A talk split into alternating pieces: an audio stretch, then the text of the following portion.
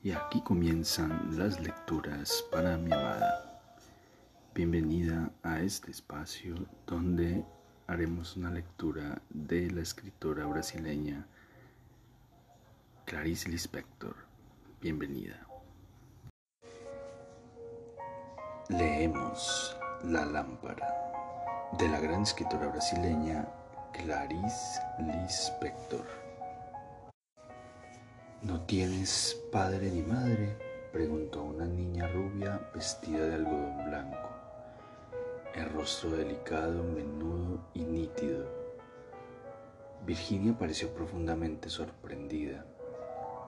Sí tengo, dijo a la nueva criatura, asintiendo febril, pasándose la lengua por los labios secos.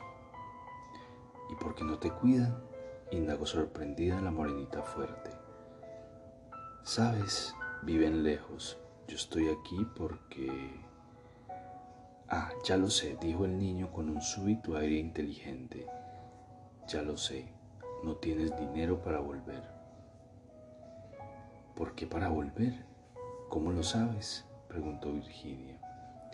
Ayer la criada de mi casa no tenía dinero para volver, dijo el niño con un cierto orgullo. Ah, sí, sí, Virginia parecía meditar. Entonces, ¿te has decidido? preguntó la niña mayor, la delgada. Sí, ya lo he decidido. Voy a volver. Dijo Virginia mirándolos con rabia, disimulando. Voy a volver, voy a volver. ¿Y ahora puedo irme? Preguntó con un aire indeciso, casi tímido. Ellas se mostraron sorprendidas se miraron rápidamente sin responder. La morena sacudió las trenzas. ¿Quién te lo impedía? Las otras dijeron, eso, eso. Se rieron un poco frunciendo la nariz bajo el repentino sol que había aparecido. Virginia se levantó. Las niñas, ahora con la cabeza levantada, la mano en la frente protegiéndose de la luz, retrocedían mirando. Ella dijo, bueno, adiós. Dudaba como si fuese peligroso apartarse. Algunas respondieron, adiós. La rubita todavía apoyó con fuerza la mano en el brazo de Virginia. Esta había dado algunos pasos cuando el niño corrió gritando. Señora, señora, la criada de mi casa dijo que cuando pudiese volver compraría el billete en aquella estación amarilla. ¿Sabe? Aquella grande. Virginia se paró escuchándolo en silencio. El niño no tenía nada más que decir. Esperaba. Parecía molesto. Bueno, eso era lo que yo quería decir. Sí, sí, muchas gracias, gracias de verdad. Cuando pasó por un banco cercano, una señora vestida de azul, sin sombrero, con una bolsa grande, parecía decirle algo. Se paró, inclinó la cabeza. Ah, sí, la mujer había visto la escena, no había oído nada y le preguntaba por pura curiosidad, con cierta ansiedad familiar y maliciosa, qué había pasado. El mundo está lleno de chiquillos maleducados, dijo mostrándose que sería comprensiva con cualquier hecho que Virginia le contase. Sí, dijo Virginia y se apartó. El jardín se extendía en amplias líneas horizontales. El césped se balanceaba bajo las sombras fluctuantes de las ramas. El aire se extendía claro, suavemente eléctrico, y de repente tibias gotas de agua empezaron a caer. Ella se protegió bajo la marquesina junto a un viejo gordo, cardíaco, que jadeaba lentamente con espanto y pena. Los ojos mirando la lluvia blanda, gruesa y sin ruido, que llenaba el espacio de largos trazos brillantes. Al día siguiente, sí, había sido en esa época, visitó al joven médico él se reía imitándola, con un aire falsamente paternal, acercaba su cuerpo al de ella, acercaba a su mejilla aquel rostro con barba de dos días mientras le daba pequeñas palmadas en la otra mejilla. Y ella, sorprendida y confusa, se sentía casi bien, muy bien. Él era alto y pálido y las mujeres nada valían para él. Llevaba una alianza ¿Cómo imaginar sus relaciones con su esposa? Él se acercaba en aquel consultorio apacible y blanco y ella se quedaba sentada sobre la mesa donde él la examinaba rápidamente. Había tenido dos noches de parto sucesivos. Le había dicho al principio con delicadeza y formalidad. Ni siquiera había podido afeitarse decía mientras ella se sacaba el sombrero y guardaba cuidadosamente las horquillas. Y después de examinarla, conversaba. Él perdía la frialdad, jugaba con intimidad tan distante, en el consultorio blanco, limpio, viéndola como a una cualquiera, deseándola sin tristeza, sin esperar siquiera que ella le permitiese algo. Quería solo hacerse el deseado alegre, malicioso y distraído, divirtiéndose con su propia virilidad, pero serio, los ojos atentos y móviles. Pero doctor, él se había apartado un momento mirándola con aire severo, imitando su voz solemne y ronca. Pero doctor, un peso le apretaba el cuello, los brazos, Sentía un informe gusto de sangre en la garganta y en la boca como siempre que tenía miedo y esperanza. Podría derribar alguna idea y aceptar la aventura. Sí, la aventura que él no le ofrecía.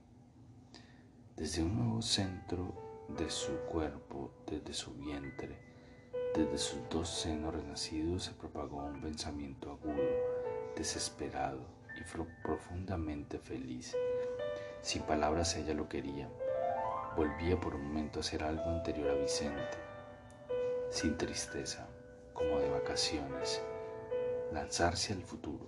Y cuando él se aproximó un poco más, ella, sin gracia, rápida, pegó su boca a aquella mejilla áspera como un hombre, cerca de la oreja.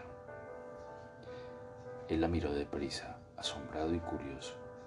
Ella vacilaba con los ojos abiertos. El consultorio giraba en rojo. Un rubor denso y grave le subía al cuello y al rostro mientras ella intentaba justificarse con una sonrisa difícil y tonta. Él la miró atentamente un momento. Con sabiduría usó ciertas palabras comunes y de repente todo se diluyó en una simple broma.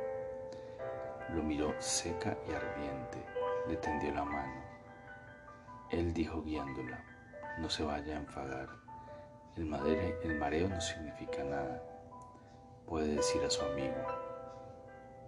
Ella salió del consultorio, entró en el ascensor oscuro, granate, sombrío, lujoso y tan fresco.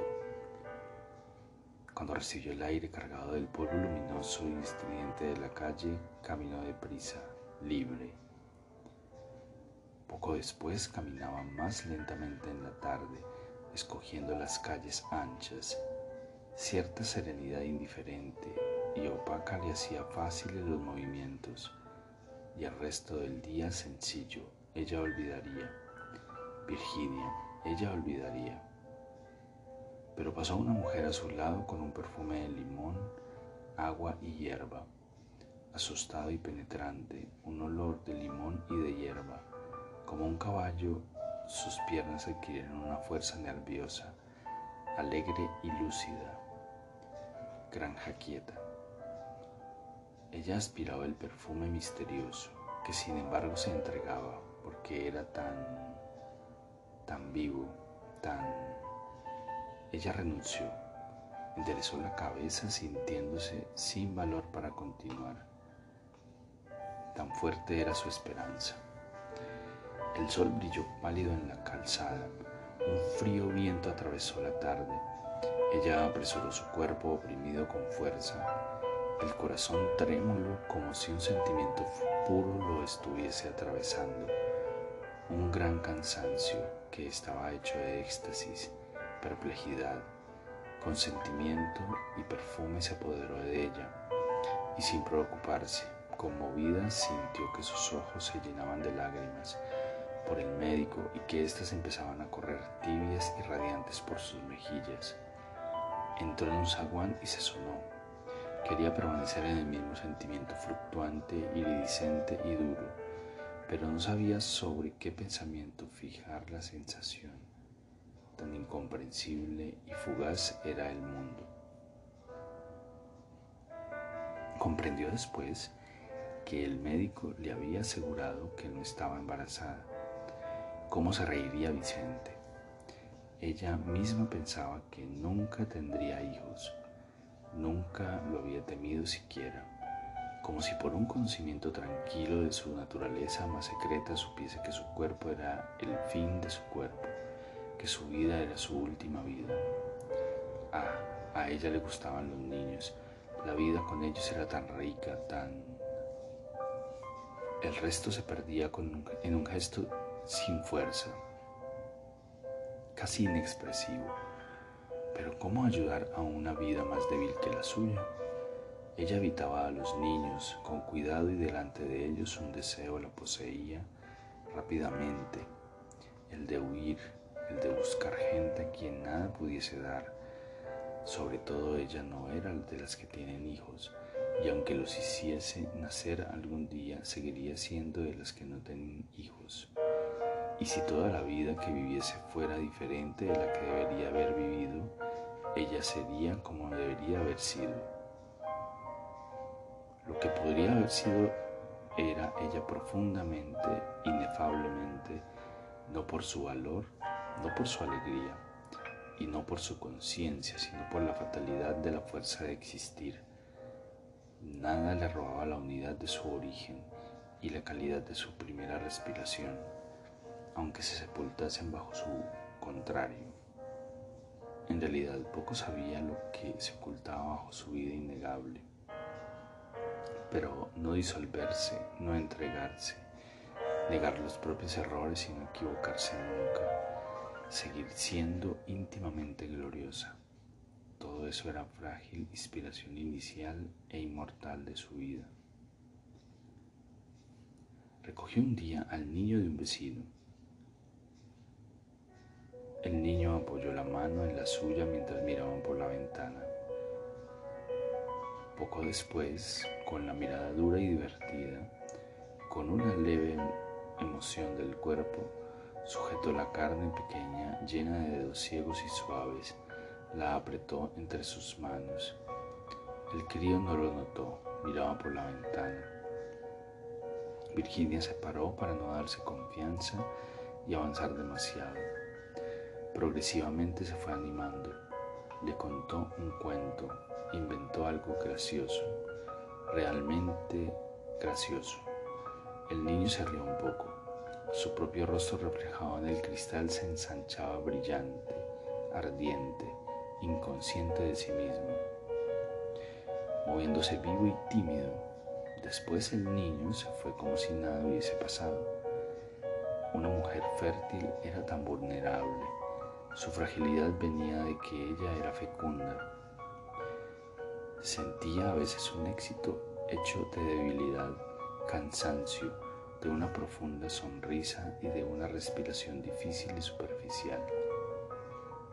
Era una posibilidad profunda y ciega que se resolvía al final en un suspiro y en un rápido bienestar, en un sueño pálido lleno de agotamiento y de sueños resueltos en los que ella parecía querer gritar liberándose de las sábanas. Mi fecundidad me sofoca. Si tuviese un hijo estaría siempre sobresaltada. A cada momento esperaría ver cómo se ponía alubias en los oídos con malicia y sabiduría. Cómo metía los deditos en los enchufes. Y a cada segundo agradecería delgada y nerviosa el milagro de que no pasara nada porque ella sería delgada y nerviosa, hasta que acostumbrada a la, acostumbrada la amabilidad de los acontecimientos, se quedaría tranquila, tomando té con pasteles y bordando. Y entonces el niño iría directamente al enchufe. Solo su miedo evitaba las desgracias, solo su miedo.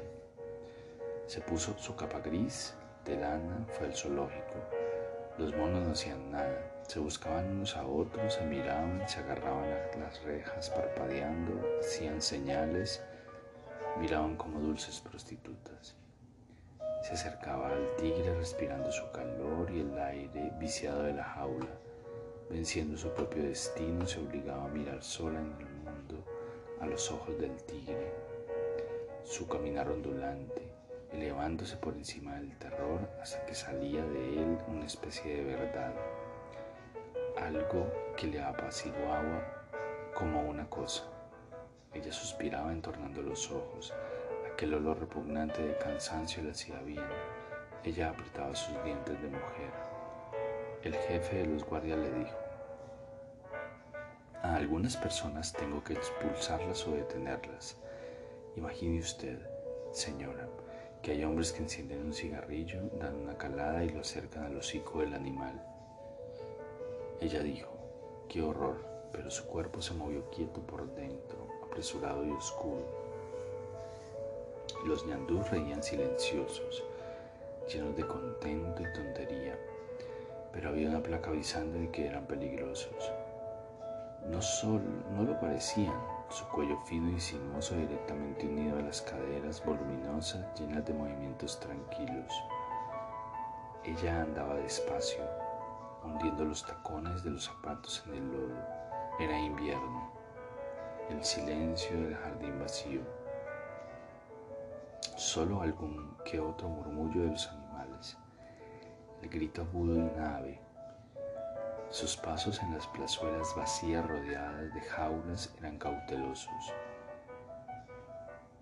Pasaba ante la serpiente inmóvil y fría con el corazón seco de valor. Un día empezó a llover. Ella miraba mojada a los animales inquietos en las jaulas. Los charcos de agua cantaban. La onza de terciopelo negro movía las patas, que tocaban y se apartaban del suelo con un paso blando, rápido y silencioso.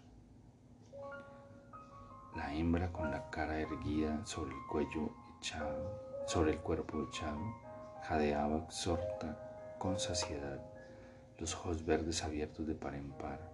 El guarda le mostró una herida abierta en la palma de la mano. La onza se la había hecho, pero había un tigre manso. Él se lo enseñaría, señora. Voy a lavarme las manos porque he tocado carne, y si no con el olor ataca. Le contó que entraba siempre en la jaula con un cuchillo, que el director no lo sepa, ¿eh? Ese secreto la mareó un poco, Cerró los ojos un momento.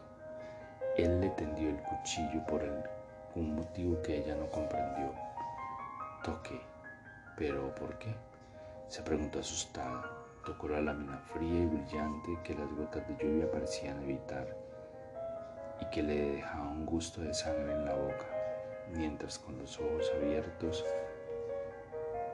el rostro casi una mueca de asco y horror. Ella sonreía.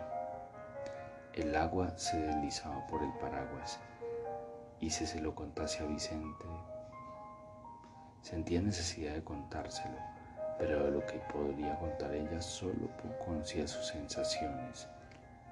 Mientras miraba un claro vaso de agua, la sensación parecía estar en el mismo vaso de agua. Así la necesidad de confesar que era el único sentimiento que existía, la única realidad inquieta que contar. Recordaba también como a tiempo que la piedad en Vicente era casi una decepción. No, no le contaría nada, ni siquiera sobre la, granja.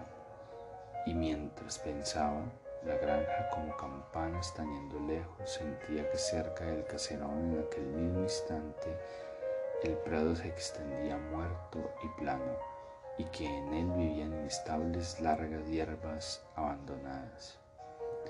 De eso él no tendría piedad, pero exactamente eso ella no podía contarlo. No conseguiría decirle todavía cómo su vida perdió la íntima nobleza, como ahora ella actuaba bajo un destino.